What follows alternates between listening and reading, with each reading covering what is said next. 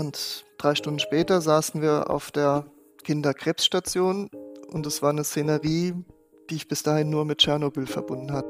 Es rauscht irgendwie so an einem vorbei, man weiß überhaupt nicht, wie einem geschieht und wie man das alles verarbeiten soll, aber ein Satz, der hat sich mir sehr eingeprägt und über den bin ich bis heute sauer.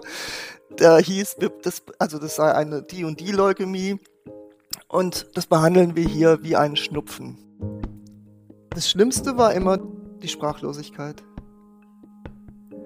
Dieses, wenn nicht mit einem gesprochen wurde oder nicht offen mit einem gesprochen wurde. Das war immer das Schlimmste. Die Kernkompetenz eigentlich gerade in der Situation ist Zuhören. Sowohl dem Patienten als auch dann jetzt in unserem Fall mit so einem kleinen Kind auch den Eltern.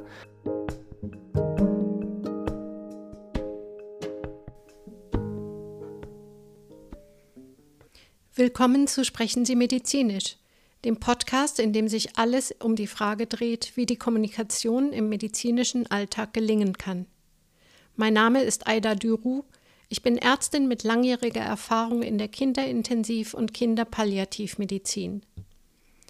Aus meinen beruflichen Erfahrungen, aber auch durch den gelegentlichen Wechsel in die Rolle der Patientin und Angehörigen sowie auch aus Schilderungen von Freunden und Bekannten weiß ich zu gut, dass die Kommunikation im medizinischen Alltag nicht immer gelingt.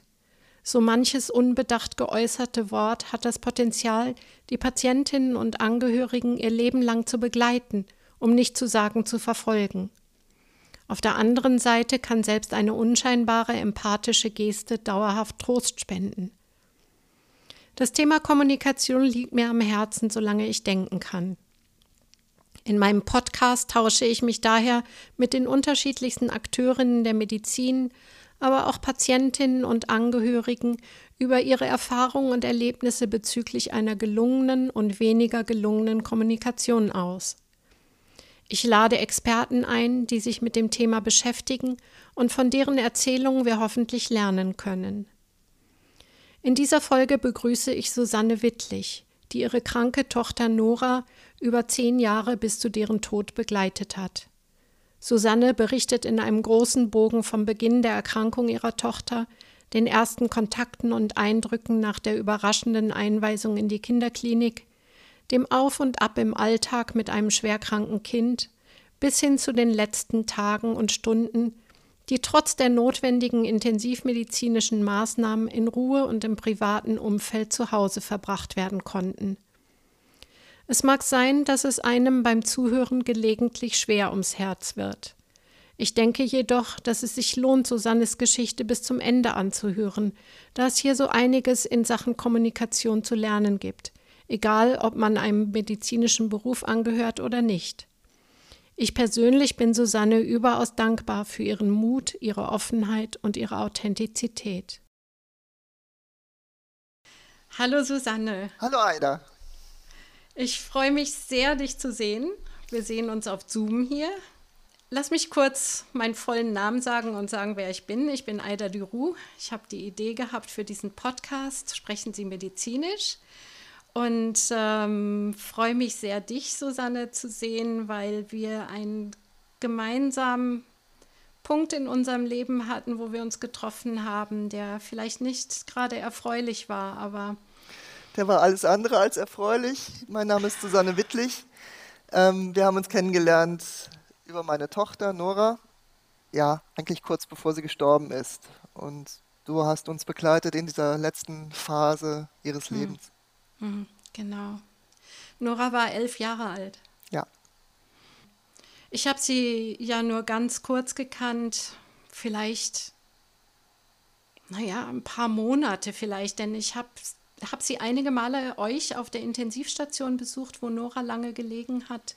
Ja. Ähm, und dann waren es zwei ja, Wochen? dann haben wir, waren es zwei Wochen, zwei zu, Hause, Wochen zu Hause, wo da wir uns täglich gesehen haben, glaube ich, ne? Oder zum fast Teil täglich. ja, zum Teil mehrmals zum täglich. Teil mehrmals täglich. Das war, hm. war sehr intensiv und es gibt so, wenn ich jetzt dran denke, gibt es ein paar Momente, ja, läuft es mir jetzt noch eiskalten Rücken runter, die sehr entscheidend waren und wo du mit uns Gespräche geführt hast, die kein anderer geführt hat mit uns. Würde ich natürlich gerne mehr hören. Aber vielleicht sollten wir doch irgendwie noch mal zurückkurbeln und die Zeit zurückdrehen und vielleicht erzählst du ein bisschen, wie eigentlich alles angefangen hat mit Nora und ihrer Erkrankung und Nora ist mit 16 Monaten an Leukämie erkrankt. Ähm, und es war ja natürlich überraschend, aber es war so, dass sie war halt wahnsinnig blass und so ein bisschen schlapper als sonst. Und ich, also sie war mein erstes Kind.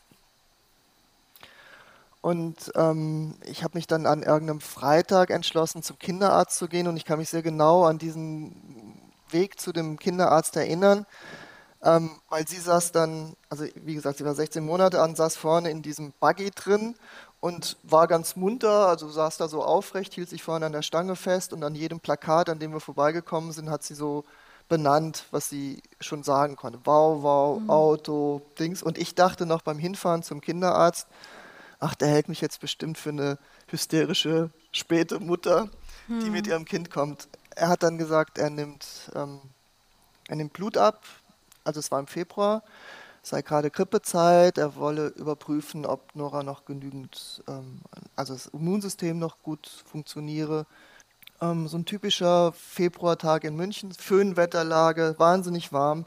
Ich habe mich dann mit einer Freundin im englischen Garten verabredet und Nora lief da rum, also kletterte dann über diese kleinen Abzäunungen da am an dem See, die da sind, kletterte so darüber, setzten sie im Kindergarten. Und meine Freundin hatte, das war 1998, meine Freundin hatte schon ein Handy und mein Mann rief dann auf dem Handy an und sagte, ja, der Hausarzt hätte angerufen, wir sollten in die Kinderklinik kommen. Und ich bin da hingegangen und sah ihn mit einer Tasche da stehen und sagte, na, du, wir müssen hier bleiben?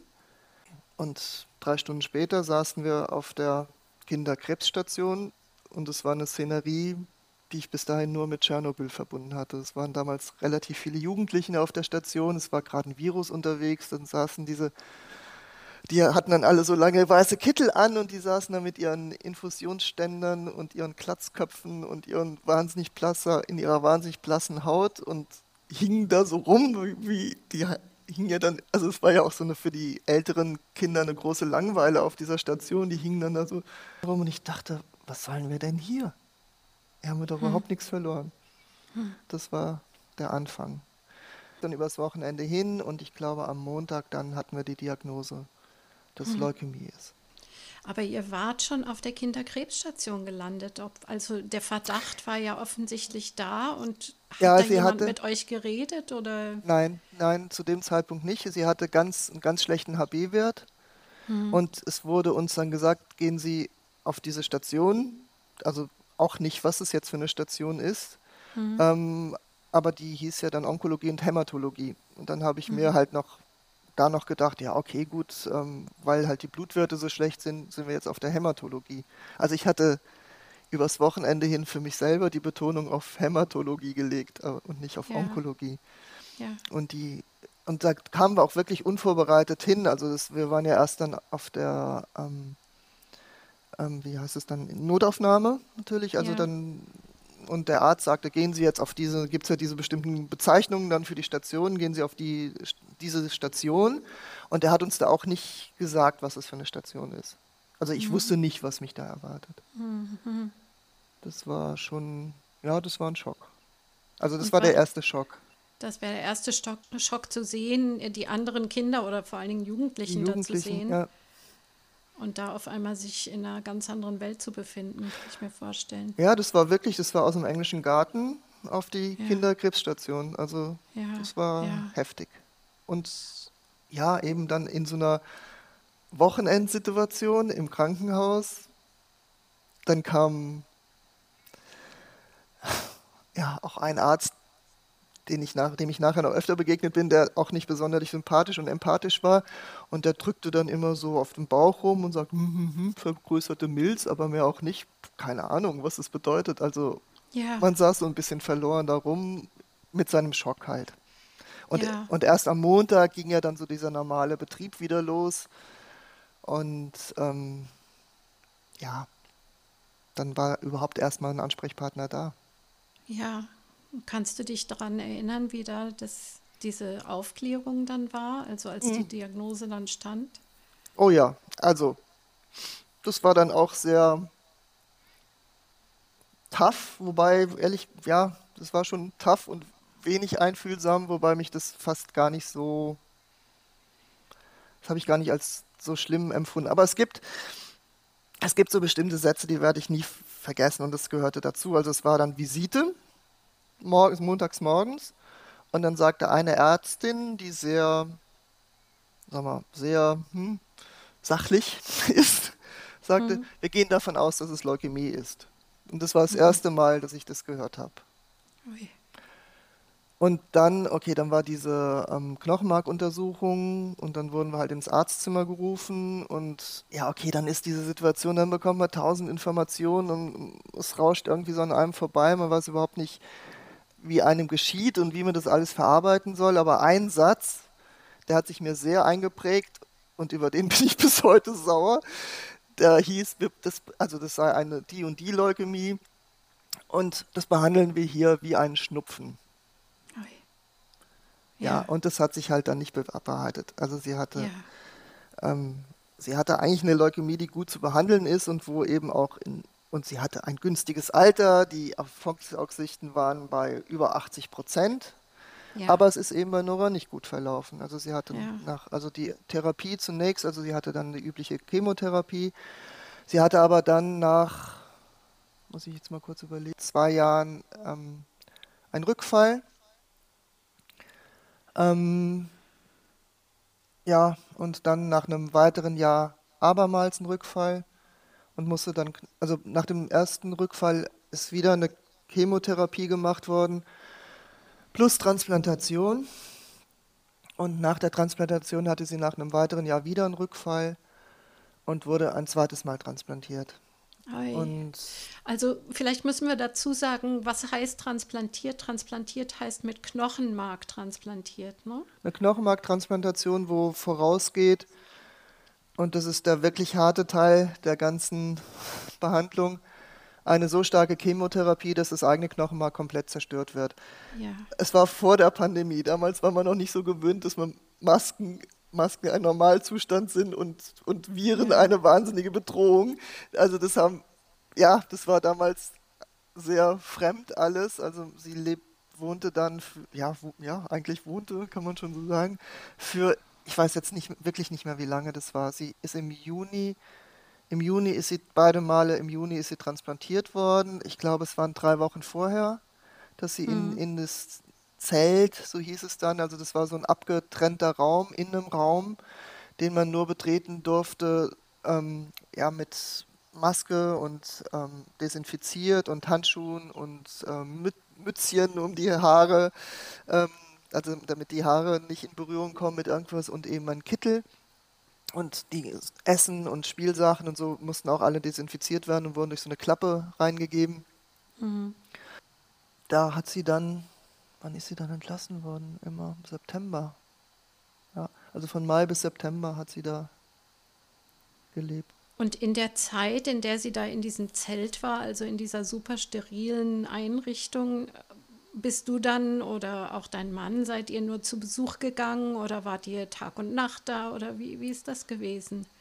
Nachts Tag und Nacht normal, wahrscheinlich gar nicht. Nachts normalerweise nicht, das haben sie hm, verboten, was auch gut war. Also ich meine, ja. das, war, das war halt dort eine 1 zu 1 Betreuung. Also die Betreuung auf, auf der Transplantationsstation ja. ähm, war, das war ganz anders als auf, der, auf dieser Kinderkrebsstation. In der Kinderkrebsstation, da habe ich wirklich, da bin ich eingezogen, da habe ich dann nachts geschlafen. Da waren dann zum, mhm. da waren drei Bettzimmer, da lagen zum Teil drei Mütter neben, neben mhm. den Kindern. Also das war schon heftig. Oder auch wenn dann so eine Mischung war mit äh, Jugendlichen und kleinen Kindern.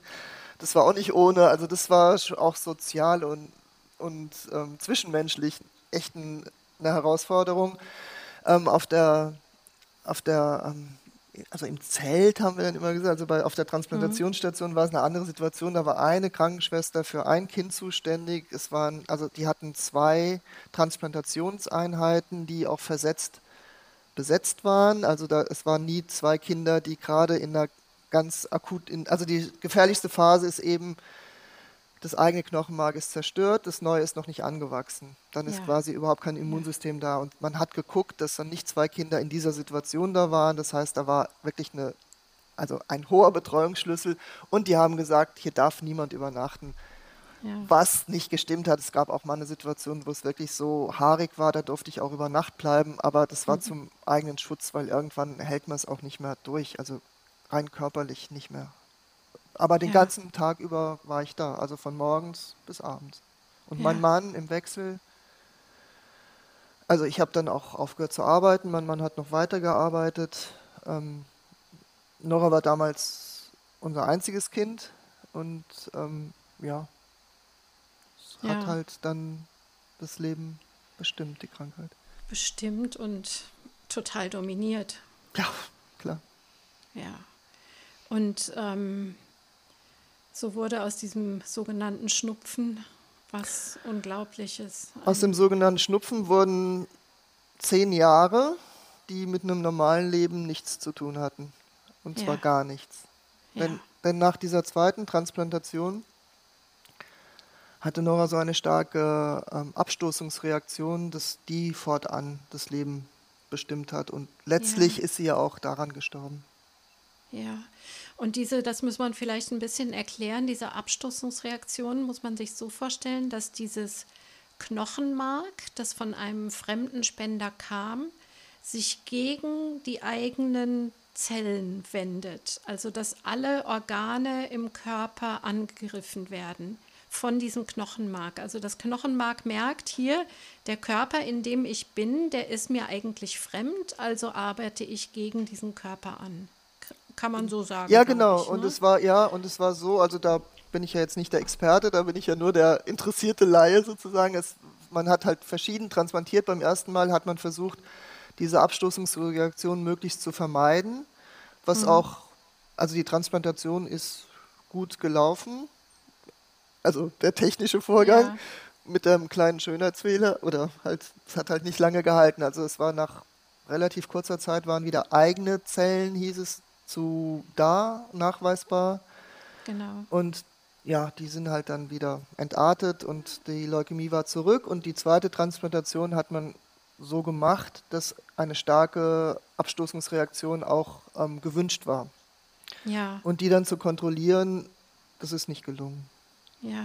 Also jetzt nicht so, man, ich glaube, man kann auch relativ schnell daran versterben, an einer Abstoßungsreaktion. Nora hat eben noch sieben Jahre gelebt damit und das Sie war, war eigentlich dann chronisch krank, kann Ja, man sagen. war- ne? ja, ja. Chro- Chronisch krank und es wurde immer schlimmer mit der Zeit. Oder? Es Nein, es war Nein? nicht linear. Es waren immer mal, Ah, es waren okay. Mhm. gute Zeiten, schlechte Zeiten. Also, ähm, aber ja, sie konnte nie ein normales Leben führen. Also es war dann, umfasste dann ihren, ihr Leben von vier bis sechs, äh, bis elf, Entschuldigung, von vier bis elf. Ähm, hat sie halt ja, ein Leben als chronisch krankes Kind geführt. Gleichzeitig wollte sie natürlich ganz normal sein, wie sie Ja. immer gesagt hat. ja. Ja, und sie ist ja auch in die Schule gegangen, nicht wahr? Ja, Zeitweilig. zeitweilig mit, ja, das war eine dieser Erfahrungen, die wir gemacht haben, wie schnell man durch alle Netze durchfällt. Also Und ich bin dann zu der Direktorin gegangen und habe gesagt, ich, es gibt einen bestimmten Grund, warum ich meine Tochter hier auf diese Schule bringen möchte. Ähm, und habe gesagt halt, dass sie eben leukämiekrank ist und oder Leukämie hatte, transplantiert ist und eben nicht gesund ist. Und diese, also es war eine ähm, äh, Nonne, die hat viele Fragen gestellt und ich merkte in dem Gespräch, sie ist, ähm, sie kennt sich aus. Und dann habe ich sie irgendwann gefragt, Sie kennen sich so gut aus, warum wissen Sie so gut Bescheid darüber? Und sagt sie, ja, sie hat eine Schülerin verloren an die Krankheit. Und die Bilder von der Schülerin standen auch da. Das heißt, diese Direktorin hat sich wahnsinnig bemüht. Und kurz bevor die Einschulung war, also als ich sie angemeldet habe, Nora, ging es ihr ganz gut. Und kurz vor der Einschulung ging es irgendwie schlechter. Es hatte halt immer damit zu tun, wie die, wenn die, also eine Zeit lang haben die, die Medikamente gewirkt, dann ließ die Wirkung nach, dann verschlechterte sich der Zustand, dann musste man gucken, ob man wieder eine neue Mix hingekriegt hat, das ist, dass diese Abstoßungsreaktion in Grenzen gehalten wurde. Und kurz vor der Einschulung ging es halt ganz schlecht und sie war dann auch immer sehr schwach. Und in der Schule musste man so eine Treppe hochgehen in den ersten Stock. Und ich habe dann irgendwann, war ich auch so verzweifelt habe da angerufen und habe hab dann gesagt, ich glaube, das klappt alles nicht. Und ja, warum denn nicht? Frau Wittlich, jetzt sagen Sie doch mal, was sind denn Ihre Bedenken? Und ich gesagt, ja, Sie können ja doch nicht mal die Treppe hochgehen. Und dann hat sie gesagt, aber dafür finden wir doch eine Lösung. Das kann doch kein Problem sein. Wir haben einen Aufzug und da dürfen die Schüler normalerweise nicht mitfahren, aber dann kann Ihre Tochter eben damit fahren. So. Also die war halt sehr bereit dazu, das zum, zu machen und zu unterstützen. Mhm. Und dann ist sie auch zwei Jahre lang in die Schule gegangen. Ja. Und dann in der dritten Klasse wechselte die Direktorin der Schule und die war nicht mehr so kooperativ. Und dann, also ironischerweise ging es in diesen beiden Jahren, ging es Nora gesundheitlich eigentlich ganz gut, aber sie ist nicht mehr in die Schule zurückgekommen, mhm. weil da keine Bereitschaft mehr war, sie mhm. aufzunehmen. Das, es war selbe Schule, andere Direktor, ansonsten alles gleich geblieben, anderer Direktor, andere Stimmung. Hm. In der Situation allerdings haben wir dann, hat eine Lehrerin im Kirchenchor gefragt, da war eine frühpensionierte Lehrerin, ob sie vielleicht mal für zwei Wochen dieses arme, kranke Kind unterrichten könnte. Und die hat es zwei Jahre lang mit einer ganz großen Hingabe und Leidenschaft gemacht mhm. und das mhm. war, ja, das war toll. Die kam dann jeden Morgen um neun und blieb bis halb eins oder zwölf, je nachdem, also, mhm. und hat Nora das alles beigebracht. Die haben dann auch diese ganzen Aufgaben geschrieben, sie bekamen Zeugnis und es war dann alles, ja, alles ganz und das fand dann alles zu Hause statt? Fand dann alles zu Hause statt, ja. Und wie, wie fand Nora das, dass die Lehrerin kam? Hat sie da mitgemacht? Hat ihr das Spaß gemacht oder war das eher eine Bürde für sie?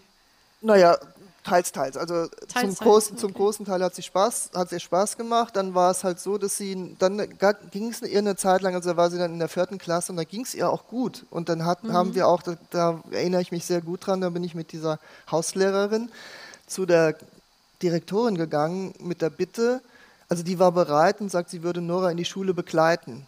Also mhm. in die mhm. Klasse, aber dass sie in die Klasse kommt. Nora wollte halt dann auch natürlich mit anderen Kindern zu. Sie war ja immer alleine und immer mit Erwachsenen. Sie wollte, oder viel mit Erwachsenen. Sie hatte so ein paar Freundinnen, auf die konnte man sich super verlassen und auch auf die Mütter vor allen Dingen, dass sie sie nicht geschickt haben, wenn sie krank waren oder so.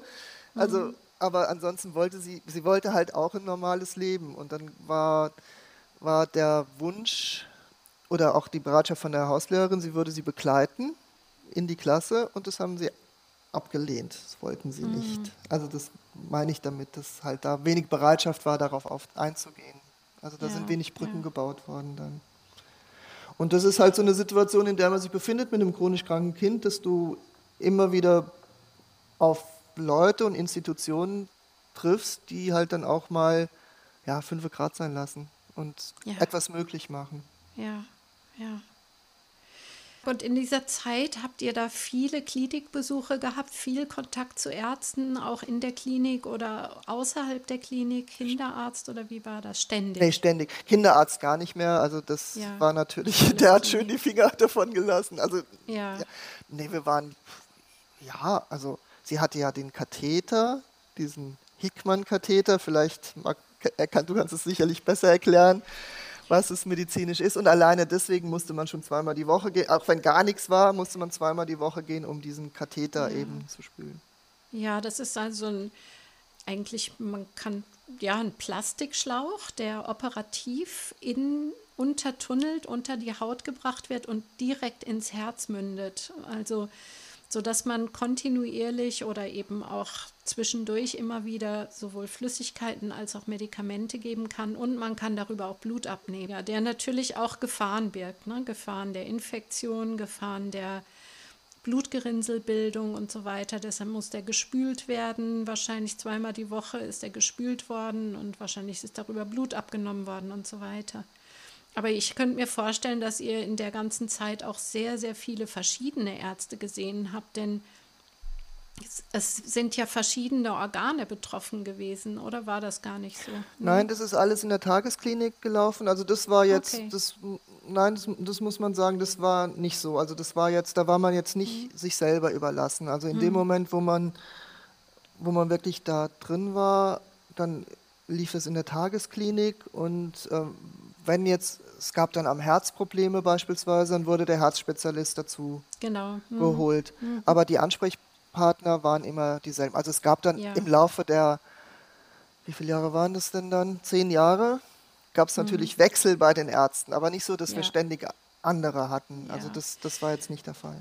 Weil das ist was, woran ich mich wirklich sehr, sehr erinnere in der Zeit, in der ich in der Kinderpalliativmedizin gearbeitet habe, dass viele Eltern gesagt haben von so chronisch kranken Kindern, die allerdings nicht an Krebs erkrankt waren, das muss ich dazu sagen, das waren häufig andere Erkrankungen, die, die gesagt haben, das Schlimmste an dieser ganzen Sache ist eigentlich, dass wir ständig alles koordinieren müssen, dass wir mit den Krankenkassen zu kämpfen haben, dass wir Termine organisieren müssen, dass wir teilweise die Ärzte und die Pflegenden auf einem ja auf dem Informations Inf Informationsfluss halten müssen. Ähm, das sei unheimlich anstrengend. Also sozusagen die Koordination um die ganze medizinische Versorgung, das sei das Anstrengendste an der ganzen. Ähm, also das haben sicherlich nicht alle gesagt, aber ich habe das oft gehört, ja. Ich glaube, dass man Ähm. so, da ist man dann mit so einer Krebserkrankung in Anführungszeichen privilegiert. Also die ähm, auch die Stationen sind sehr, sehr gut ausgerüstet, sehr viel besser als andere Stationen. Ja, Die Kinder ja, stehen halt schon stark im Fokus. Es, es gibt viele, viele Spendengelder. ja. Dadurch, es gab immer zusätzliche Stellen auch auf den Stationen. Über Spendengelder finanziert. über Spendengelder finanziert, Ja. viel über Spendengelder, auch die Ausstattung. Ja. Also wir waren dann einmal, also ich habe dann äh, 2003 war ich schwanger und habe unseren Sohn bekommen und ähm, kurz vor der Geburt von, von unserem Sohn war Nora noch mal in der Klinik und dann hat die behandelnde Ärztin gesagt, hat gefragt, äh, also es, ihr ging es halt, es ging ihm es wahnsinnig schlecht, das Blutbild war schlecht, die ähm, ähm, man wusste nicht, also das Knochenmark produzierte nicht so, wie, wie es sollte. Ähm, und sie hat damals gefragt, ob wir dann wieder auf die Kinderkrebsstation wollen oder auf eine andere. Oder ob wir lieber auf eine andere wollten. Und ich habe gesagt, es wäre mir ganz recht, eine andere Station. Und da habe ich gesehen von der Ausstattung her, also ähm, das, das geht's. Und da waren auch chronisch kranke Kinder mit anderen, mit anderen Beschwerden halt. Also dagegen ist so, diese, diese Kinderkrebsstationen sind da gut ausgestattet. Also Ja. mit Spielsachen, mit, ähm, mit Pädagogen, die, die da was machen. Auch gibt es ein psychosoziales Team, das recht groß ist und, und sich kümmert. Also da ist man schon dann in gewisser Weise schon ein privilegierter Patient. Ja, So. ja, ich, ich glaube, das muss man wirklich nochmal betonen, dass ähm, letztlich die Kinder, die an Krebs erkrankt sind, eigentlich immer ein bisschen bevorzugt behandelt wurden ähm, gegenüber denen, die an chronischen, teilweise sehr schlimmen und lebensbegrenzenden Erkrankungen erkrankt sind. Und diese Kinder, die sind teilweise vergessen, gerade die mit ganz seltenen Erkrankungen. Ähm, da wird, das hat sich auch ein bisschen verändert in der letzten Zeit, aber ich glaube, verhältnismäßig ist es immer noch so, dass da viel weniger Spenden fließen. Ja, Obwohl der Großteil der Kinder, die sterben, nicht an Krebs sterben, sondern an ganz anderen Erkrankungen. Meistens an angeborenen Erkrankungen. also es war ja da auch so, dass, dass da, wie soll ich, also das klingt jetzt wahnsinnig zynisch, aber es kamen sehr viele Prominente immer wieder auf die Station, gerne auch Fußballer, das war auch ganz toll. Also manche waren auch wirklich beeindruckend. Es gab dann auch einen sehr prominenten Fußballer, der ist auch immer wieder dann gekommen, aber normalerweise kamen die halt in einem Tross mit ähm, Fotograf und Presse und dann gerne noch irgendwie ein großer Autobauer, der dann ein paar Bobbycars abge, abgeschmissen hat, aber wurscht. Und haben sich dann eben, ich meine, in einem krebskranken Kind siehst du an, was es hat. Es hat keine Haare, damit ist es also einerseits stigmatisiert, andererseits auch total erkenntlich. Wenn jemand eine schwere Lungenerkrankung hat, dem siehst du es nicht unbedingt so an. Du siehst, Ja. das Kind ist irgendwie krank, aber also mit diesen, ja, mit diesen keine Haare, mit ohne Haare, wie meine Tochter immer gesagt das ist halt sofort klar, okay, dieses Kind ist lebensbedrohlich krank. Und nicht nur irgendwie ungepflegt oder irgendwie ein bisschen komisch oder so. Und Ja. von daher, es ist ja dann die Macht der Bilder. Also dann kommt halt ein berühmter Schauspieler auf eine Kinderkrebsstation und lässt da eine Spende fallen und dann steht es halt dann ähm, ist es halt medial vermarktbar. Ja. Und dann gibt es noch ein paar hübsche Fotos, aber natürlich ist mit dem Geld bleibt halt auch was hängen, klar. Ja, ja. Ja. Jetzt lass uns mal zu dem Teil kommen, wo Nora es dann schlechter ging, weil sie ist dann zu irgendeinem Zeitpunkt ja wirklich auf die Intensivstation gekommen und musste beatmet werden. Und ich weiß gar nicht mehr genau, ich erinnere mich nicht mehr, wie das war, muss ich gestehen. Ja, es war so, also das Wann war dann, passiert. also ich habe ja gesagt, dass kurz vor der Geburt ging es ihr nochmal sehr schlecht, das, weil das Knochenmark nicht gut Der produziert ist. Geburt von dem Von, Bruder. von meinem Bruder, genau. Von, der, von, der, Von- von, der, von von, ihrem ihrem Bruder. Bruder, Entschuldigung. Vor der Geburt von, von, von ihrem Bruder ging es sehr schlecht. Sie, das, und war dann nochmal stationär. Und dann hat sich das, warum auch immer, hat sich erholt. Und dann hatte sie eine richtig gute Phase. Die war richtig, richtig gut. Also für ihre Verhältnisse, wo sie total belastbar war. Da hat sie dann auch Fahrradfahren gelernt. Und ähm, das war ganz, ganz stabil. Neun. Ihren zehnten Okay, Geburtstag, ihren zehnten Geburtstag haben wir richtig groß gefeiert mit ganz vielen Kindern und Mhm. das war ein richtig toller Geburtstag. Und sie hat dann eben auch Fahrradfahren gelernt, was sie bis dahin nicht konnte und so. Es ging ihr richtig gut. Und dann ging das so von, sagen mal 2007, da wurde sie mager und war so wenig belastbar, aber irgendwie alle, alles war eigentlich in Ordnung. Sie ist dann auch noch auf ein ähm, Gymnasium eingeschult worden und ist da auch anfangs dann auch noch hingegangen. Tags der Anruf, ich, also Nora ging es nicht gut, ich solle sie von der Schule abholen.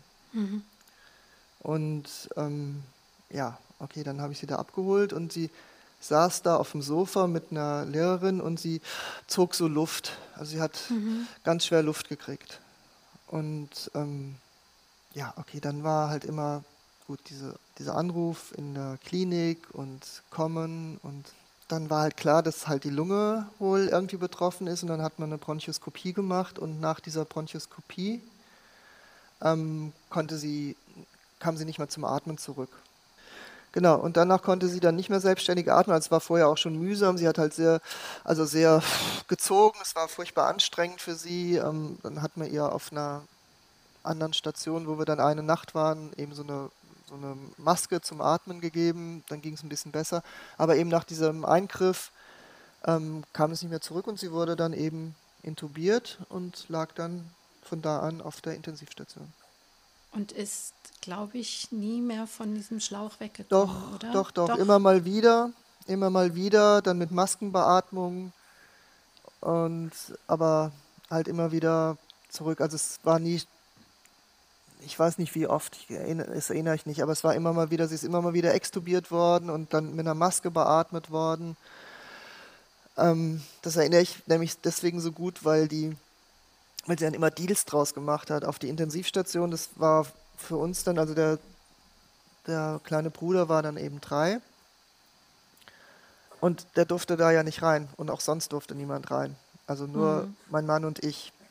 Und immer wenn, ähm, wenn sie wieder intubiert werden sollte, hat sie einen Deal gemacht. Also dann kam halt die Ärztin, die es sehr liebevoll gemacht hat und hat dann gefragt, also hat ihr das erklärt, was da jetzt passiert und so und ob sie sich noch was wünscht, weil dann war ja auch die Kommunikation schwierig oder sie war ja dann auch über große Teile ähm, dann ja im künstlichen Koma.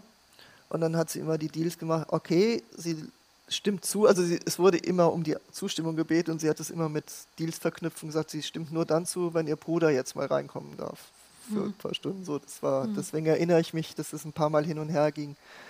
Und am Schluss hat man ihr eben einen Luftröhrenschnitt gemacht und dann war sie eben dauerhaft beatmet. Und das Ganze, also diese Phase auf der Intensivstation mit der Beatmung, sie hatte dann zusätzlich auch noch einen eine Ernährungsschlauch, nicht wahr? Hatte sie nicht einen klar. Schlauch, der direkt in den Magen ging? Ja, Dann diesen Hickman-Katheter, den du schon erwähnt hattest, also diesen Schlauch, der ins Herz direkt geht. nee, den hatte sie, den hatte sie nicht nicht mehr? mehr, den hatte sie nicht mehr, weil da hatte mal ein Arzt und da bin ich ihm auch irgendwie dankbar dafür. Der hatte irgendwann war bei der zweiten Transplantation, bei der zweiten Transplantation, also der hat dann zwei Schläuche, wenn ein Kind transplantiert wird, weil durch den einen Schlauch wird das Knochenmark gegeben und durch das andere wird immer werden die Medikamente und das, Ja. also das ist da idealer. Ähm, da war ich dann einmal für eine halbe Stunde in einem Café, komme zurück und sehe gerade, wie der Arzt den Schlauch abschneidet, weil er so verstopft war, dass er nichts mehr rein und raus gekriegt hat. Also er war nur noch der zweilumige Hickman-Katheter war nur noch einlumig. Und dann in dieser Phase, wo es ihr sehr gut ging, also wo sie also stabil war, für ihre Verhältnisse sehr gut ging, da hat er, der Arzt damals vorgeschlagen, dass man den, den Hickman-Katheter rausnehmen lässt. Mhm. Und, das, und dann hatte sie einfach auch eine Zeit und es war irgendwie wirklich gut.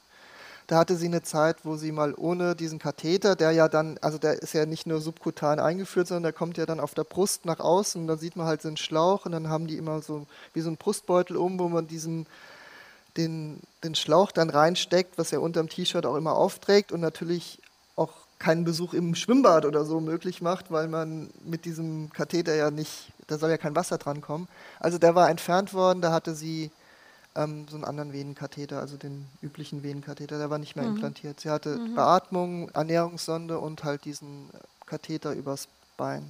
Dann. Und dann später noch eine Nierendialyse? Nee, die haben wir eine abgelehnt. Eine Peritonealdialyse? Haben wir abgelehnt. Habe ich verwechselt. Das war okay. der Punkt, das war der Punkt, wo ich gesagt habe, das mache ich, das ist nicht mehr. Das ja. möchte ich nicht mehr. Also es war ja. halt, also die, wenn es Höllenkreise waren, dann ging es wirklich immer tiefer und die Intensivstation mhm. war wirklich, das war wirklich die Hölle, weil Nora da auch falsch war. Also mhm. die Intensivstation funktioniert ja irgendwie so, es kommt ein Kind rein, es wird stabilisiert und kommt wieder auf eine normale Station. Nun war mhm. Nora beatmet äh, und Beatmete sind auch da es war Nora beatmet und keine Station hat sich bereit erklärt, sie aufzunehmen. Also es gab viele Bemühungen, sie da von der behandelnden Ärztin, sie hat sich wirklich wahnsinnig bemüht, dass eine Station sie nimmt. Aber alle haben abgewunken gesagt, nehmen wir nicht, beatmete Kinder nehmen wir nicht. So lag sie dann eben von Oktober bis Mai auf der Intensivstation. In einer Situation, die wirklich, also wenn ich eben geschildert habe, dass dieses Zelt irgendwie ein Fortschritt war, zu, in der Behandlung, dass es so da ein bisschen, also sehr privat war, war diese Intensivstation so, auch räumlich ein bisschen verbaut. Also man musste halt ganz oft aus dem Zimmer gehen, weil irgendein Kind gerade eingeliefert wurde oder weil ja auch Wiederbelebungsmaßnahmen gemacht wurden. Es sind eben auch Kinder gestorben und dann war immer nur so ein kleiner Vorhang da aufgestellt und die Eltern standen halt dann oder ich stand halt dann vor der Tür und habe gewartet. Und man hat es ja, also das war, das war wirklich, also es ist kein Ort, an dem man lange sein sollte oder lange sein kann. Und ihr wart da Monate. Und wir waren da Monate.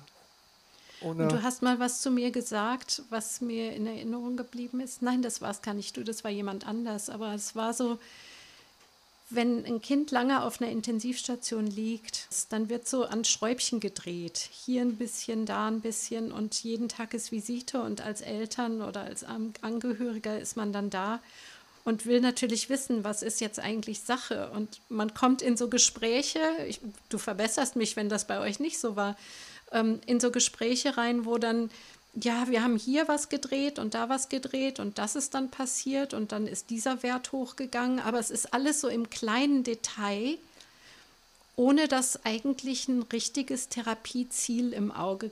Also es wird fast vergessen, was ist eigentlich unser Ziel, wo wollen wir eigentlich hin?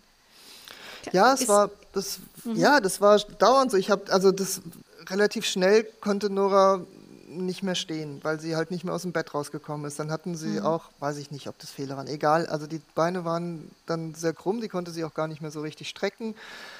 Die Muskeln waren abgebaut. Dann hat man versucht, mit Anabolika irgendwie ihr Anabolika zu geben, um die. Also man hat sich schon bemüht, aber man, ich habe mich dann auch oft gefragt, was ist denn jetzt eigentlich? Und jeden Tag war was an. Ich kann es ehrlich gesagt, Aida, ich kann es gar nicht mehr rekapitulieren, weil ich es nicht mehr weiß. Ich mhm. habe es vergessen. Also es war mhm. jeden, und ich habe es auch in dieser Situation schon vergessen. Ich mhm. habe, das war jeden Tag irgendwas anderes. Jeden Tag wurde dann das probiert, dann wurde dieses Medikament gegeben, dann wurde ähm, das und jenes und dann hat sie auch überhaupt nicht geschlafen, dann hat mir ständig Beruhigungsmittel gegeben, dann hat mir Schmerzmittel gegeben, dann, es war der Wahnsinn. Also ich habe dann mhm. irgendwann, ich, ehrlich gesagt, ich wollte diese, diese Art von Gesprächen, wollte ich auch nicht mehr. Aber mhm. andere Gespräche sind auch nicht geführt worden. Mhm. Mhm. Es war nie ein Gespräch, wo sich jemand Ein einziges Mal. Also wir waren von Oktober bis Mai da. Es gab ein einziges Gespräch, wo wir in, die, in einen anderen Raum äh, geführt wurden, bevor ihr kamt, also bevor die Palliativabteilung ähm, kam. Vorher gab es ein einziges Gespräch, wo, wo sie eigentlich gesagt haben, jetzt wissen wir es auch nicht mehr. Ja. Wie war Aber, das in dem Moment, als du das gehört hast? Kannst du dich daran erinnern? Ich kann mich viel, viel mehr und viel deutlicher an diese Sprachlosigkeit erinnern, an dieses, wie du merkst, und das, und das Schlimme war, dass Nora es auch gemerkt hat, wie du gemerkt hast, dass die Ärzte sich oder diese behandelnden Ärzte von der Intensivstation sich zurückgezogen haben, hm. weil nichts mehr zu machen war. Oder hm. weil aus ihrer Sicht nichts mehr zu machen war. Dass ja. sie, also ich kann mich an einen Satz erinnern von Nora, der hat mich lange, lange, lange verfolgt. Sie hatte das Ziel, sie wollte unbedingt nach Hause. Sie wollte an Weihnachten unbedingt nach Hause.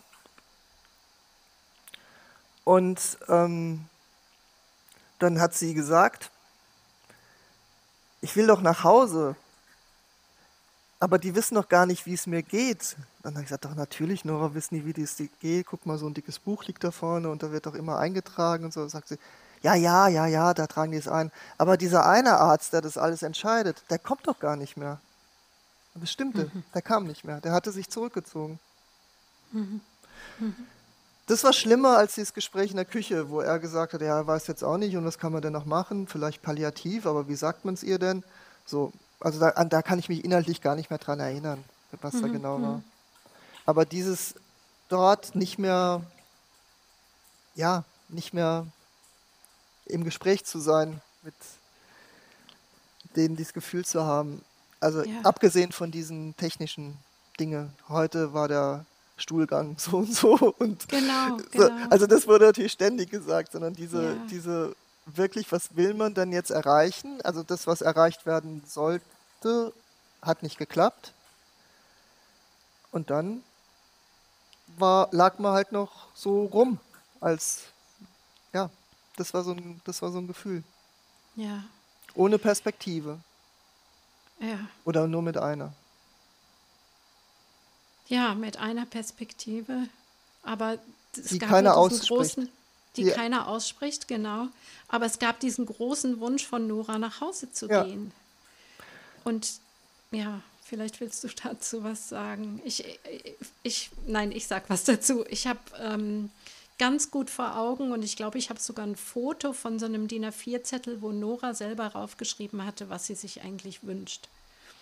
Der ist, der, der da läuft mir heute noch, also es sticht mich noch im Herzen, wenn ich dran denke, allein was sie dort geschrieben hat, wenn ich das, ich habe das vor Augen, also das habe ich verinnerlicht wirklich. Einmal noch die Sonne spüren. Einmal noch die Sonne auf der Haut spüren. Mhm. Schokoballs Balls essen. Sushi essen. Sie konnte ja gar nicht wirklich essen, aber die hat aber immer dann, gegessen. Sie hat das dann gemacht, ne? Wurde das nicht sogar teilweise wieder abgelassen über die. Sonde oder so? Und mit meinem kleinen Bruder kuscheln oder sowas ähnliches steht drauf. Und dann steht unten drunter in einer anderen Farbe, also das waren die Wünsche, das hatte sie mit Wünsche bezeichnet, Wünsche, Doppelpunkt, und dann kamen diese Sachen, die wir jetzt aufgezählt haben, noch ein paar andere. Und dann kam unten drunter, ich glaube in schwarzer Schrift, macht aber auch nichts, wenn das alles nicht wird. Oder sowas in der Art. Hauptsache, die Ängste, weil sie hatte auch Ängste aufgeschrieben, werden angegangen. Ja. Und dieser Zettel, dieser, dieser, das hat mich immer damals, aber auch heute noch berührt mich das zutiefst. Und ich glaube, war unsere Motivation, also von der Palliativmedizin, von der Kinderpalliativmedizin, auch unsere Motivation, dann zu sagen, Mensch, das Mädchen muss nach Hause. Und es war nicht so leicht, das der, dem Stationsteam klarzumachen, weil es gab ja einen Versuch. Ja, es gab einen Versuch und der war eine völlige Katastrophe. Das war halt da eben zu Weihnachten. Nora hatte da, also sie war klein, zart, aber sehr durchsetzungsstark. Sie hatte da so Druck gemacht, dass ein Entlassungsversuch, ja, pff, Entlassungsversuch wäre schön. Also das beispielsweise ist auch so ein Punkt gewesen, wo ich heute noch sauer drüber bin. Also es wurde die große Entlassung angegangen. Ein beatmetes Kind wird nach Hause gebracht, also Sauerstoffgeräte. Nee, sie war da, sie war, sie war. Ja, ja mal, sie war die? beatmet. Nee, aber maskenbeatmet. Ah, sie war maskenbeatmet. Ja, ja, sie war eben nicht, natürlich. sie war nicht intubiert, sie war maskenbeatmet. Und vielleicht sagst du auch noch was zu dieser Maskenbeatmung, weil das klingt so lustig, aber das ist ja echt, also das ist so eine ganz eng sitzende, ganz eng ganz, sitzende Plas ja. Plastikmaske, die, wo mit einem wahnsinnigen Druck dann Luft in die Lunge gepumpt wird. Und ja. du hast diese Maske an und das ist, also du kannst es drückt auch, richtig. es drückt wahnsinnig und die kann man dann immer so kurz mal absetzen und dann wird die wieder aufgesetzt. Ja, also das ist ja. Und dann, also sie wird nach Hause entlassen. Und wir hatten Entlassungsgespräche mit dem Team mit dem Arztteam. Wir waren da seit, also seit gut zwei Monaten auf dieser Station und ich hätte eigentlich gedacht, dass man ein gewisses Vertrauensverhältnis hat. Also ich bin in dem Glauben gegangen, wir werden, also wir, Nora wird entlassen. Hab Kuchen eingekauft, mich da verabschiedet, großes Brimborium gemacht. Es war der 22. Dezember wir kommen nach Hause, es war ein, der ganze Tag war ein Riesenchaos, weil diese ganzen, die Sauerstoffflaschen wurden gebracht. Also dauernd klingelt es an der Tür und irgendjemand von irgendeinem orthopädischen Dienst brachte irgendwas. Die Sauerstoffflaschen, die, die ich weiß es nicht mehr. Es war ein, ein, wie sagt man auf Bayerisch? Also es war ein Bahnhof irgendwie. Es ging dauernd, kam irgendjemand, brachte was, Verbandsmaterial, die, die äh, Krankengymnastiken kamen dann noch und weiß ich nicht was. Es war ein unglaubliches Durcheinander, ein unglaublicher Auftrieb, ein wahnsinniger Stress. Nora wünschte sich dann noch irgendwie so kleine Pizza. Dann weiß ich noch, dass ich dann zum Supermarkt gegangen bin. Ich war fertig und habe dann irgendwie diese kleinen Pizza noch gemacht. So in der Nacht war dann irgendwie eine, eine Krank verschlechterte sich diese Beatmungssituation total. Und es war ein Pflegedienst eingebunden. Es war ein ne? Pflegedienst kind, eingebunden. Kinderkrankenpflegedienst. Genau, sogar, und der durfte ich. dann ja. eben auch in der, es hieß drei Nächte dürfen, also sie dürfen auch drei Nächte da bleiben. Ähm, also der erste Tag ging damit drauf, ne, warte mal, sie kam, ja, der erste Tag ging damit drauf, dass da ständig irgendwelche Anlieferungen gemacht wurden, weil halt vorher nichts da war. Das kam dann, trudelte dann so ein, das war die erste Nacht. Äh, am zweiten Tag ging es ihr schon ziemlich schlecht und sie kriegte kaum noch Luft. Der Druck wurde immer erhöht von der Beatmung. Ähm, und dann wurden die Flaschen immer schneller leer, dann wurden immer wieder, wurden immer wieder neue Flaschen organisiert. Also man war eigentlich nur dabei, also zu organisieren, zu organisieren dass es irgendwie geht. Und in der zweiten Nacht war dann, war dann die Situation so, dass sie notfallmäßig wieder zurück ins Krankenhaus gekommen ist und danach ist sie auch nie wieder von der Beatmung runtergekommen. Also sie ist wieder intubiert worden dann? Sie ist dann intubiert worden, wurde dann ganz lange ähm, ins künstliche Koma gelegt.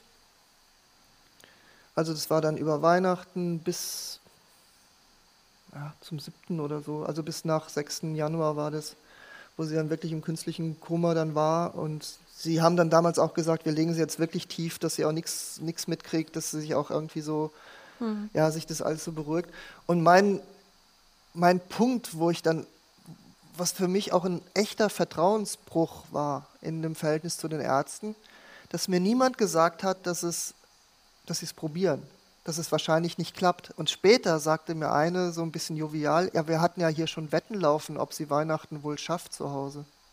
Und das war für mich ein totaler Vertrauensbruch, dass sie mich da nicht eingebezogen haben. Hm. Weil dann hätte ich, weil ich hatte Angst, ich hatte eine Wahnsinn, für mich war das ein wahnsinniger Stress, weil ich merkte, das geht doch überhaupt nicht. Wie soll denn das zu Hause gehen? Hm. Und, ich, und, und dann dachte ich, wenn das jetzt wieder zurückgeht, was, was, was denn dann? Also ich kann das zu Hause überhaupt nicht schaffen. Ja. Und das, und also das, das war so, ehrlich, das war so daneben, das war unvorbereitet in, in, auf allen Ebenen. Unprofessionell, würde ich jetzt einfach mal sagen. Das, mhm. das, kann, das kann nicht sein. Und dass man die Eltern da nicht mitnimmt. Man hätte doch mit mir das Gespräch führen müssen, wir probieren es jetzt, wir versuchen ihr diesen Herzenswunsch Weihnachten zu Hause zu erfüllen. Aber sie wird sicherlich wieder zurückkommen müssen. Das wäre eine mhm. ganz andere Situation für mich gewesen, als so, wo ich dachte, um Gottes Willen, wie soll denn das funktionieren hier? Ich habe ja jetzt auch noch ein zweites Kind. War, Wahnsinn. Ja. Wie war denn in dieser kurzen Zeit, die sie dann zu Hause war, die Kommunikation? Wie ging das mit den mit dem mit der Station? Habt ihr da telefonisch Dauernd. Kontakt gehabt oder Ständig. Dauernd? Wir haben ständig telefoniert. Dauernd wurde telefoniert. Also das war, es war halt, es war, ich meine, der, das Ziel dieses Zuhause-Seins war doch irgendwie, was wir dann bei der zweiten Entlassung auch er, erreicht haben, dass da, dass man so ein, das Gefühl hat, also auch für Nora, für Nora war das ja auch der pu pure Stress, war für alle der pure Stress. Ich habe, Mhm. ich habe an, an in dieser Zeit, wo sie da war, also am nächsten Tag ging es ihr schon so schlecht, dass, dass man dann auch wieder total nervös war. Gab es einen ganz kurzen Moment, als sie dann diese kleinen Pizzas da gegessen hat, da habe ich bei ihr gesessen. Und dann haben wir gesprochen. Und ansonsten war ich nur beschäftigt mit Organisieren und Rumrennen und Machen. Ja, ja. Und beim zweiten Mal, also kamen dann ja noch einige Monate, die sie dann, also erst zwar im künstlichen Koma, aber dann später ja auch wieder wach auf der Intensivstation war. Ich weiß gar nicht, dieser Zettel, dieser DIN A4-Zettel, von dem ich sprach, mit ihren Wünschen und Ängsten, ähm, ob der dann geschrieben wurde? Ja, der wurde erst sehr, sehr spät geschrieben, eigentlich als ihr dann schon involviert schon wart. dabei wart. Okay. Ähm, sie hat ja immer viel gestaltet, so, also sie hat ja viel gebastelt und gemacht und es war so ein, ein Zettel, wo dann die behandelnde Ärztin, also von der, von der Krebsabteilung, dann gesagt hat, hat oder sie gefragt hat, ob sie es mal aufschreiben möchte. Glaube ich, war, ich weiß nicht mehr genau wie, also so in, in der Richtung ging, also dass, dass sie, oh, schreib mir doch mal auf, was du dir wünschst. Und dann Ja. hat sie das gemacht. Ja, und ich, ich glaube, also für mich war es immer so der, dieser Wunschzettel fast die indirekte Botschaft, ich will nach Hause, egal was passiert. Als wenn, als wenn sie mit ihren elf Jahren wusste, ähm, auch wenn es zu Ende gehen sollte. Ich weiß nicht, ob du dem zustimmst. Es, so ein gab eine, es, gab eine, es gab eine Situation, wo sie ähm, den äh, Klinikseelsorger mit dem gesprochen hat. Mal. Was sie mit ihm gesprochen hat, weiß ich nicht. Hat sie mir nie, also hat sie mir nie erzählt. Ähm, aber der war relativ lange drin. Und die Psychologin, die mh, dann auch mal bei ihr war, hat mir später nach, dem, nach Noras Tod ähm, gesagt, sie habe schon mit ihr über das Sterben und den Tod gesprochen. Ja, Also von Nora ausgehend. Und mit dem Seelsorger, denke ich, hat sie auch ja, darüber gesprochen. ja, Mit uns nicht. ja. Ich weiß es Ja. nicht, ob sie es. Ich denke mal, die Kinder wissen vieles aus ihrem Körper heraus. Also die haben ihren Körper, der ihnen viel sagt. Ähm, wie sie das dann intellektuell verarbeiten, ist sicherlich eine andere Frage. Aber ein Kind wie Nora, sehr intelligent war, viel verstanden hat, hat, glaube ich, einfach auch durch dieses Erleben in den Kliniken und das Sehen, dass andere Kinder auch sterben, das ist ja, das muss man sich, so wie du vorhin schon mal angedeutet hast, wirklich vorstellen, dass auf so einer Intensivstation die anderen Kinder sehen, wie, wie ihre Mitpatienten, Kinder versterben. Ja. Manchmal auch dramatisch. Ja. Und insofern, ein elfjähriges Kind weiß sehr gut, dass das Leben endlich ist. Ähm, aber ich glaube, ein Kind in einer solchen Situation weiß noch viel mehr. Ich habe Ähm. ich hab auch ihre, ihr Handeln dann bei diesen neuerlichen Intubierungen immer so verstanden, dass sie, Mhm. dass sie sehr wohl weiß, dass es, wo- worum es geht.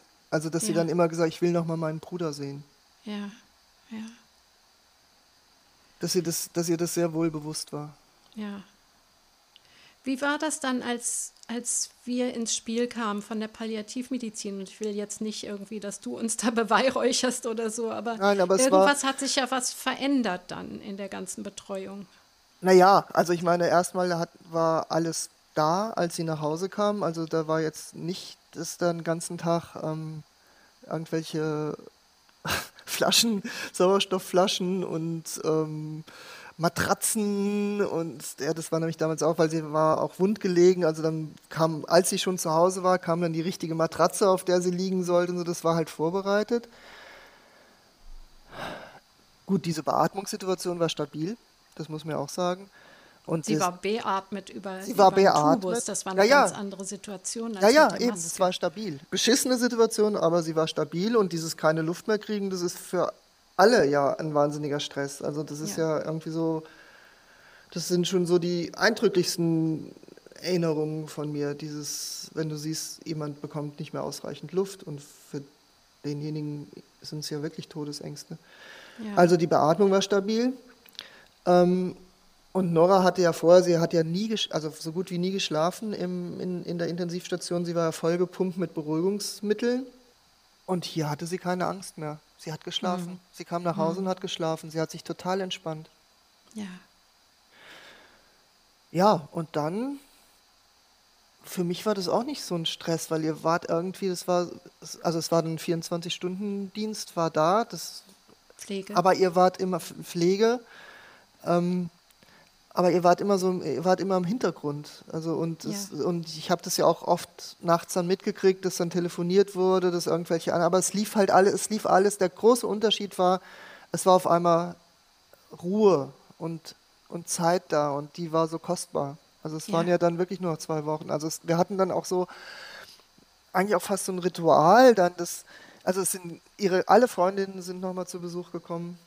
Ja, und dann abends saßen wir halt dann so am Bett und ich habe halt immer wahnsinnig viel vorgelesen und dann habe ich, also war halt dann der kleine Bruder noch dann dabei und dann saß der auf meinem Schoß und ich habe für ihn was vorgelesen und Nora kriegte das alles mit und dann ja, ging er ins Bett und wir hatten einfach Zeit. Wir hatten ganz, ganz mhm. viel Zeit. Ich habe ganz viel da gesessen. Es war wahnsinnig heiß in dem Mai, das weiß ich noch. Ah, ja. Die Sonne schien da immer so rein, draußen war, also das Fenster war immer offen. Es war wahnsinnig warm. Und wir haben also sie ist ja dann so langsam ins Koma gefallen dann und wurde immer weniger ansprechbar, aber über zehn Tage haben wir halt viel gesprochen noch miteinander. Und das war ja. schön. Und zwar so gesprochen, dass halt nicht, man war, man war nicht ständig gestört. Also man war privat. Ja. Und das war natürlich auf der, auf der Intensivstation nie. Keine Sekunde. Ja. ja. ja. Ja, und sie hat die paar Wünsche, die sie aufgeschrieben hatte, auch noch irgendwie sich erfüllt, nicht wahr? Sie war bei ihrem kleinen Bruder. Sie hat essen können. Ja, Spargel. Oder zumindest Spargel, Spargel, hat sie immer. Ihre Oma ist ja dann gekommen. Ihre Oma ist, war ja dann ja. da. Und die hat dann immer Spargel mit Soße Bechamel gemacht. Dann hat sie da immer Spargel gegessen. Und zum ersten Mal in ihrem Leben Kaffee getrunken. Das war ja auch ganz. Okay. Also Essen war für sie immer wahnsinnig, wahnsinnig wichtig. wichtig. Essen und Kochen. Und Kaffee hat sie dann probiert, das weiß ich noch. Und meinte dann, kann sie nicht verstehen, warum ich den immer getrunken habe. Ja. Und äh, Spargel hat sie gegessen. Ja. ja, und die Freundinnen kamen zu Besuch und und dann irgendwie, ich erinnere mich so dran, dass sie wirklich, so wie du gerade sagtest, langsam immer immer ruhiger wurde, also sich ja, so fast zurückzog. Die Nieren haben ausgesetzt oder nach und nach ihre Funktion aufgegeben. Man in so ein Koma durch die Stoffe, die dann nicht gefiltert werden aus dem Blut, wo die Niere ja so eine Funktion hat, diese Stoffe eigentlich rauszubringen aus dem Körper, die stauen sich dann an und führen zu einem Koma, was eigentlich die Natur wunderbar eingerichtet hat. Ich weiß, es gab eine Nacht mal, da war auch Alarm, da war irgendwie waren auch die Blutwerte ganz schlecht und es stand zur Diskussion von der äh, Pflege, ähm, dass Nora wieder in die Klinik soll, weil sie, weil es eine plötzliche Blutung geben könnte und starke Blutung, die man dann zu Hause nicht stillen könnte. Und das war beispielsweise so eine Situation, wo ich gesagt habe, ich will das nicht und du hast mich da sehr unterstützt. Und ich weiß noch, dass ich zu dir gesagt habe, Nora wird nicht dramatisch aus dem Leben gehen. Das glaube ich einfach hm. nicht. Hm. Und das weiß ich, dass du das, ähm, ja, mich da bestärkt hast, Nein zu sagen. Mhm. Und sie ist ja auch nicht dramatisch. Es war ein ganz langes. Ganz langes. Naja, du warst ja dabei. Ja. Ja, es war. Ich, ich, wenn ich zurück. Also, ich war da gerne dabei. Und ich hatte auch das Gefühl, es war wichtig, dass ein Arzt dabei war. Ich ja, das aber musste ja zurückgetreten werden. Die, die Beatmung musste ja zurückgetreten werden. Das konnten genau. wir nicht. Also hätte genau. ich jetzt nicht gewollt.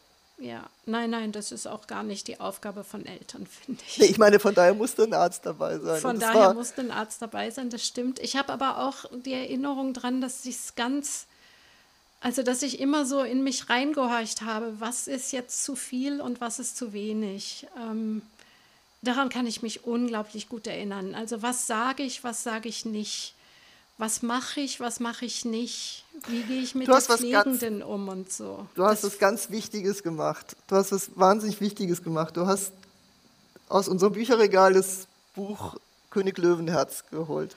Die Brüder Löwen. Äh, Entschuldigung, ja, die Brüder die Löwen. Brüder Löwenherz. Die Brüder Löwen. Ich sehr liebe. Die Brüder Löwenherz und hast angefangen, das Eingangskapitel zu lesen.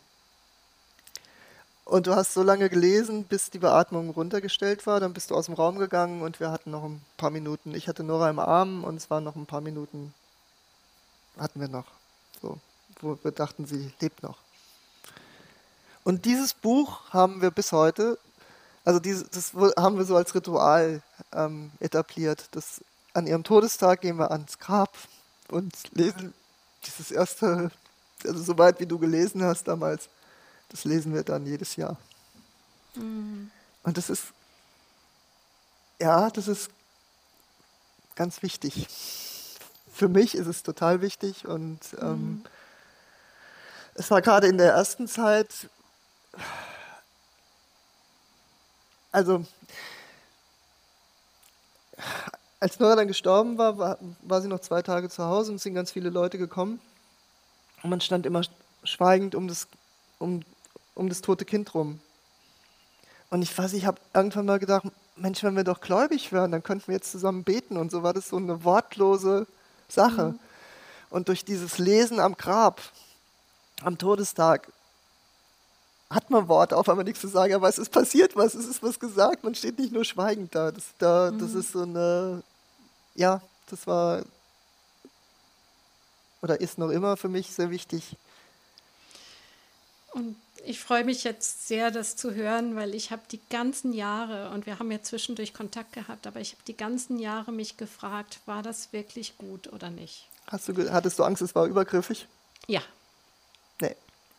Und ich habe das auch in dem Moment, als ich vorgelesen habe, hatte ich die Gedanken, ist das jetzt übergriffig oder nicht? Ich habe diese Gedanken die ganze Zeit gehabt, aber ich habe irgendwie auch gemerkt, ich mache das jetzt weil ich es auch selber, äh, ich, ich kann dir nicht sagen, wie ich die Entscheidung getroffen habe, aber ich glaube, es war wirklich eine Herzensentscheidung. Und irgendwie hatte ich das Gefühl, dass die Worte, die die Astrid Lindgren da geschrieben hat, auch so besonders sind, dass es gar nicht falsch sein kann. Und diese Situation so treffen. Ja. Wieder, wie er seinen Bruder fragt, wie kann es sein, dass ein Kind mit zwölf Jahren sterben muss? Das ist, ja, also der war ja dann zwölf. In dem, und ähm, es war für mich überhaupt nicht falsch, weil das Schlimmste war immer die, die Sprachlosigkeit. Ja.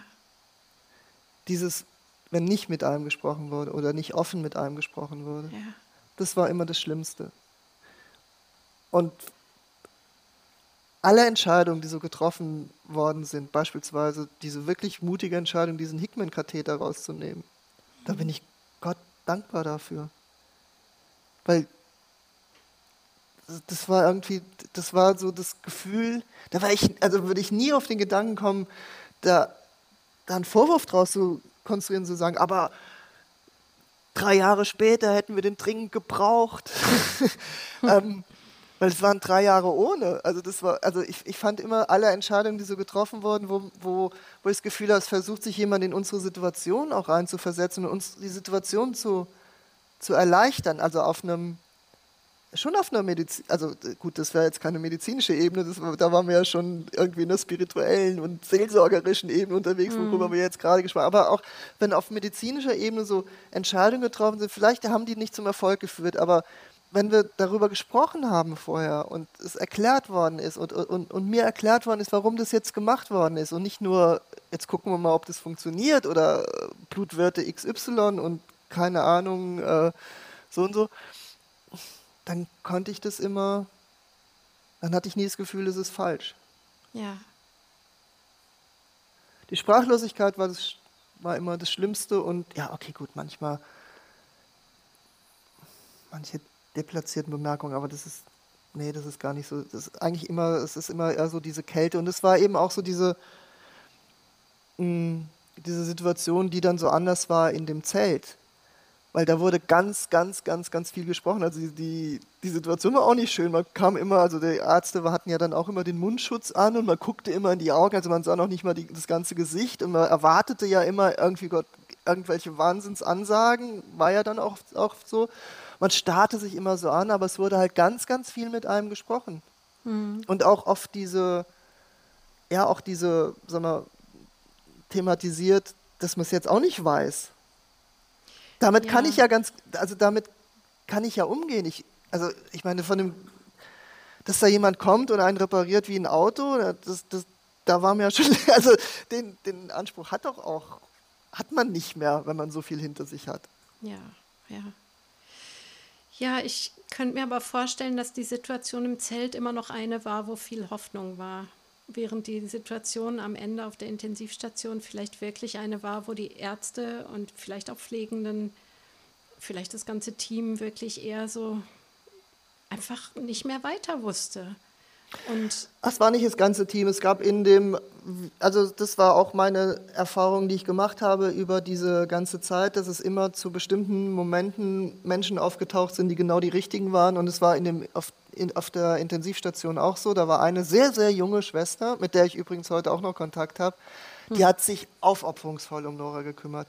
Die hat mir später dann auch, sie hat dann auch irgendwann so eine Weiterbildung zur Palliativ-Krankenschwester ähm, mhm. gemacht. Sie hatte einfach sie hatte dieses Gespür dafür. Sie konnte, also sie hat mir nachher erzählt, anfangs hätte sie immer Nora nicht nehmen wollen, weil sie mhm. Angst hatte, mhm. da was falsch zu machen. Ja. Und als sie es gemacht hat, dann war das wirklich, also da, da mussten wir abends immer gehen und man wusste, Nora wird nicht schlafen.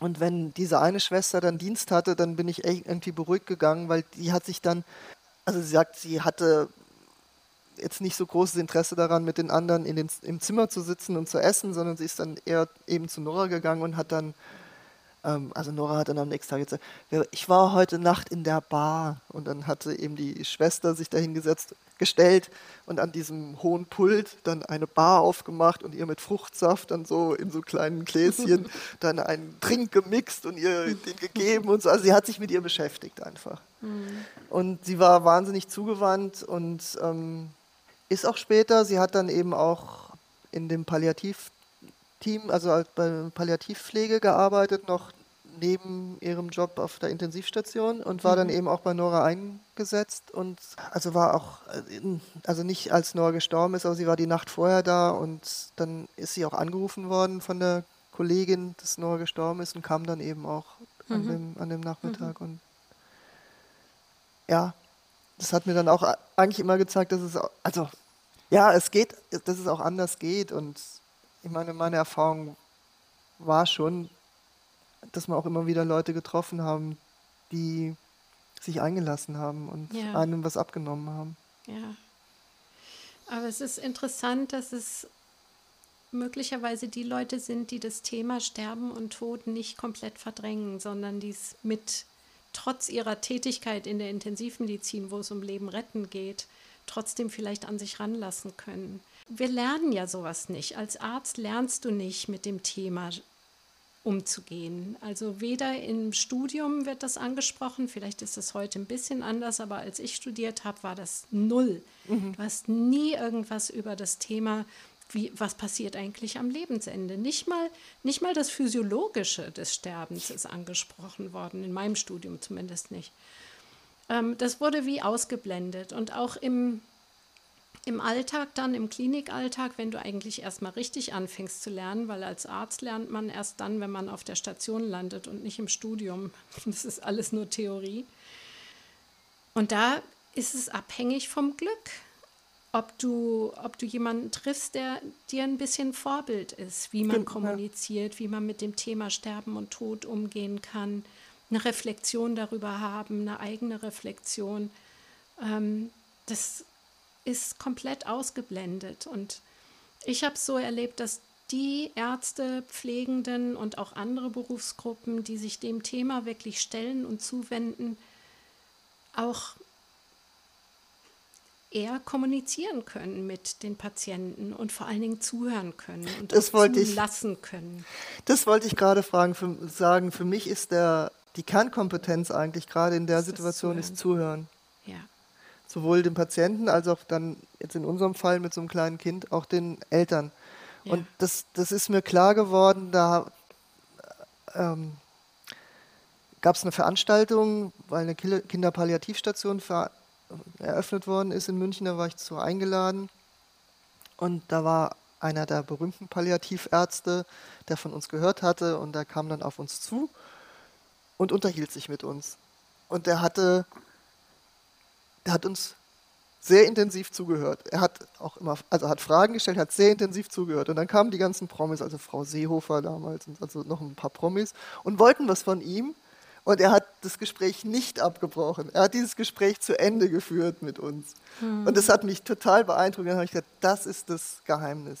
Zuhören. Zuhören. Zuhören ja. und auch mal fragen. Also nicht immer nur die Antworten zu liefern, sondern auch mal was zu fragen. Weil, ja, ja es gibt natürlich verschiedene, aber ich will auch nicht immer eine Antwort haben. Also ich will, will nicht immer, ich, ich glaube, vielleicht traut man dann auch den Angehörigen oder auch den Patienten oft nicht genug zu.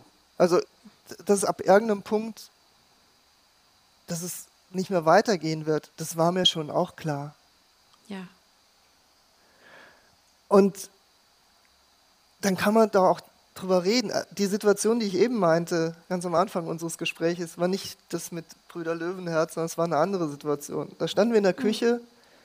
und ich habe gesagt, meine Güte, wo soll ich denn jetzt hingehen? Zu, zu der gängigen Trauerhilfe hier, die, die hier in München ist. Wo gehe ich denn hin? Wo, wie organisiere ich denn eine Beerdigung? Und dann hast du mir gesagt, ähm, ich darf das ja eigentlich nicht sagen, aber geh da und dahin. Und ich meine, das ist so wichtig auch. Ja.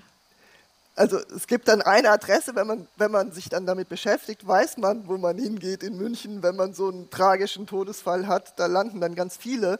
Aber ich meine, darüber muss auch irgendwann gesprochen werden. Ja.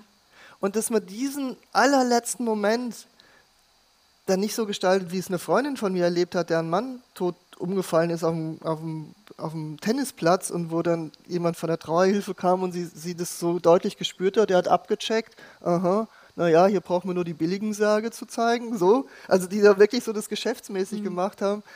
Ähm, was einen ja nochmal kränkt in dieser, ja. in dieser, wenn man so wund ist und so verletzbar. Das, ja. Und das, das sind alles Dinge, es muss, es muss einfach gesprochen werden. Und ja. wenn man ein bisschen empathisch ist, merkt man ja auch, ob man ein Gespräch weiterführen kann oder ob man es vielleicht dann auch irgendwann abbricht. Das wird mir auch merken, wenn jemand noch gar nicht so weit ist, dass er denkt, sein Kind könnte sterben. Das ja. würde man ja als Zuhörer spüren. Aber es muss so darüber gesprochen werden. Ich glaube, dass für viele, insbesondere Ärzte, ähm, Zuhören Angst macht. Und das hängt teilweise ganz einfach mit Zeitdruck zusammen. Viele stehen unter einem immensen Zeitdruck und haben die Angst, wenn sie dem Patienten Raum geben oder dem Angehörigen Raum geben und einfach nur zuhören, dass dann die Zeit verrinnt.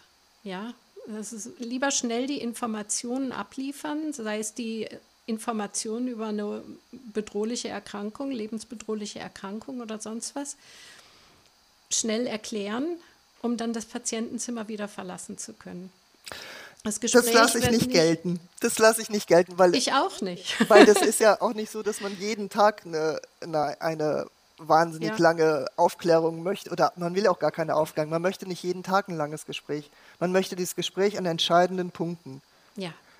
Und die und Zeit, glaube, entschuldige, aber diese Zeit muss sein. Es geht, was du sagst, das akzeptiere ich jetzt für so einen Hausarzt, der seinen Umsatz machen muss ja, und so. Ja. Okay, ähm, auch da ist es schwierig. Okay, aber nicht in, in solchen Situationen wie, ähm, wo es wirklich um Leben und Tod von einem Kind geht und auch wenn es ja, auch wenn es meine Mutter mit 90 fand ich es auch schön, dass ich dann, nee, da hat sich kein Arzt Zeit genommen. Okay, egal. Ähm, auch da wäre es schön gewesen.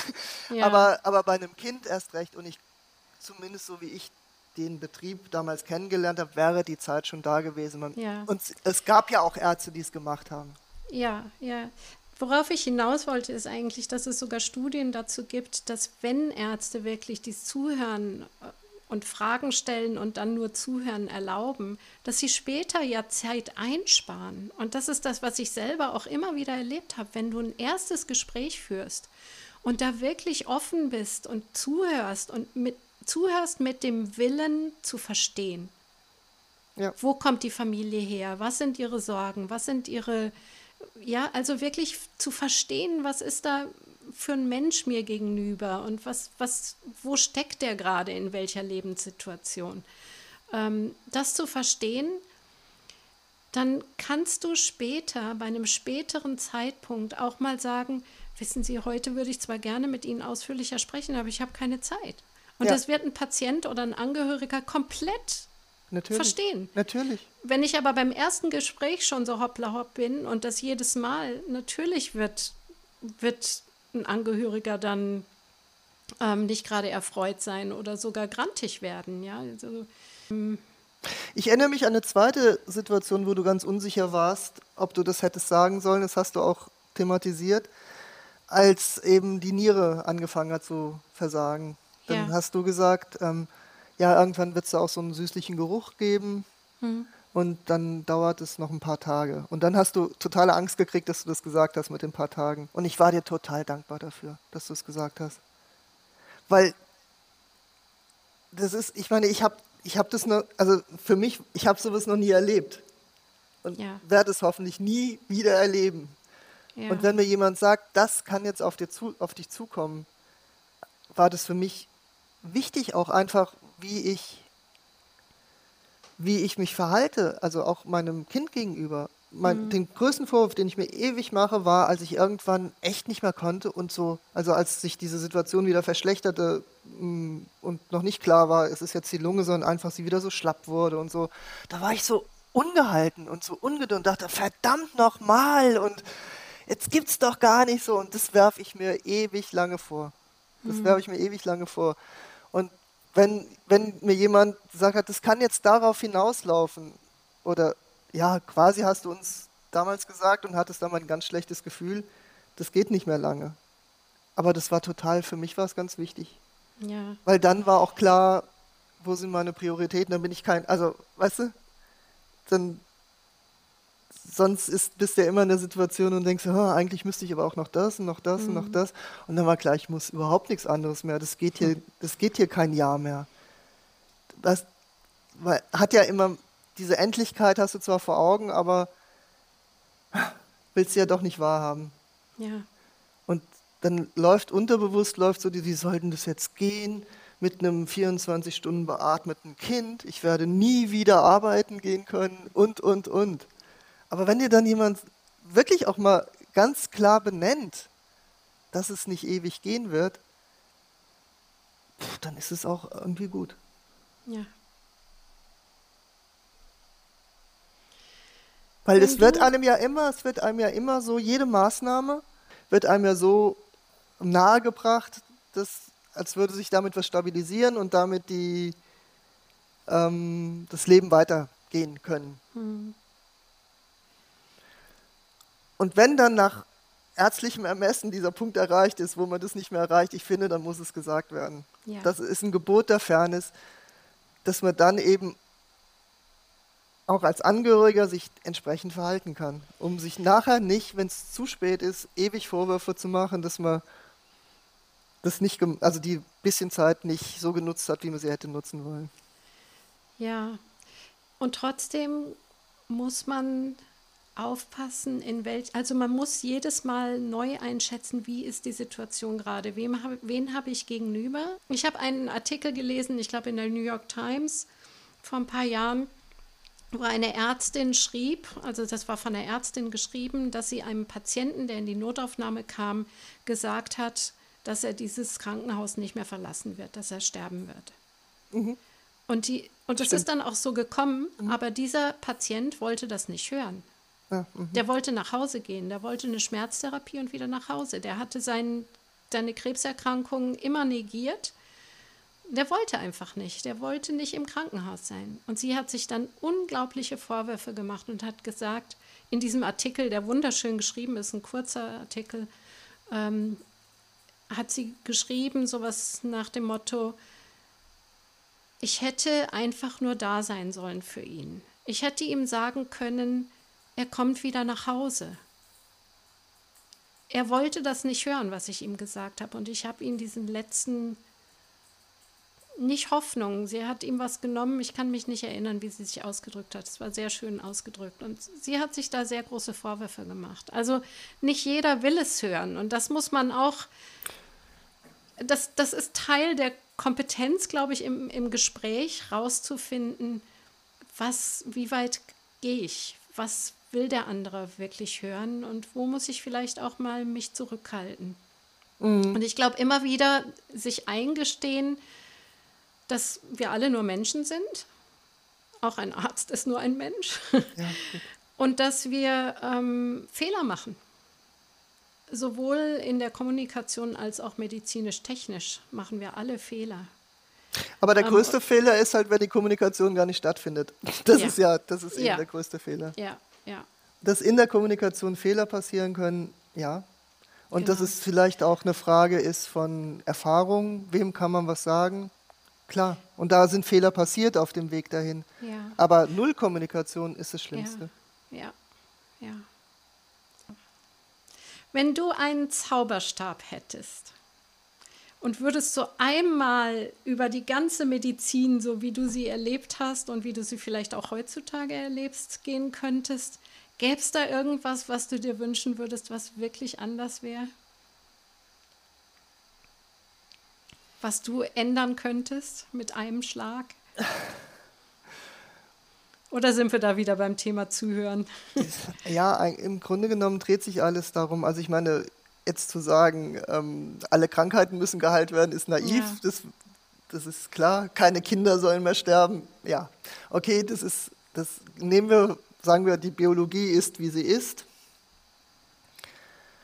Dann ist mein größter Wunsch, dass transparent, dass mehr Transparenz ist.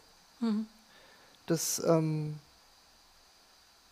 ja, wenn jemand auf den Bauch rumdrückt und sagt, die Milz ist vergrößert, was heißt denn das? Also das, hm. dass man, ja, was heißt das? Dass man in richtigen, in, in einigen Momenten sich die Zeit nimmt, es zu erklären ähm, und ja, das mehr, ja, mehr Zeit ist ist das A und O. Also mehr eingehen, also nicht nur Zeit haben. Das Zeit haben ist ja das eine. Das Eingehen, auf, aufeinander mhm. eingehen und hören und hören und dann auch natürlich sagen, was nicht möglich ist. Ehrlich, also ehrlich sein, mit offenen Karten spielen. Ja. Ja.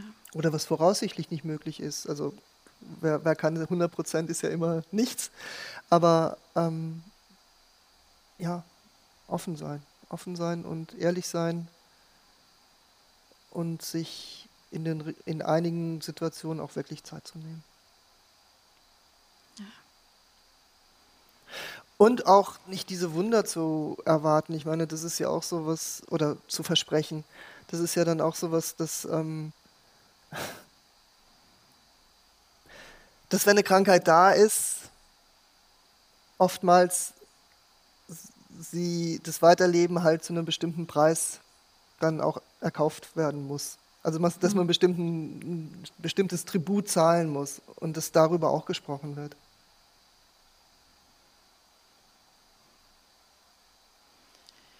Ich glaube, das war ein gutes Schlusswort, Susanne. Ja, das ist, das ist ähm, als du mich gefragt hast, war ja mein erster Impuls, ach, das ist doch jetzt schon so lange her. Aber es kommt dann doch sehr ja. unmittelbar zurück. Ja. Wie geht's dir gerade im Moment? Ist, ist okay. Also ist alles okay. Ich bedanke mich bei dir. Ich bedanke mich ganz, ganz herzlich bei dir.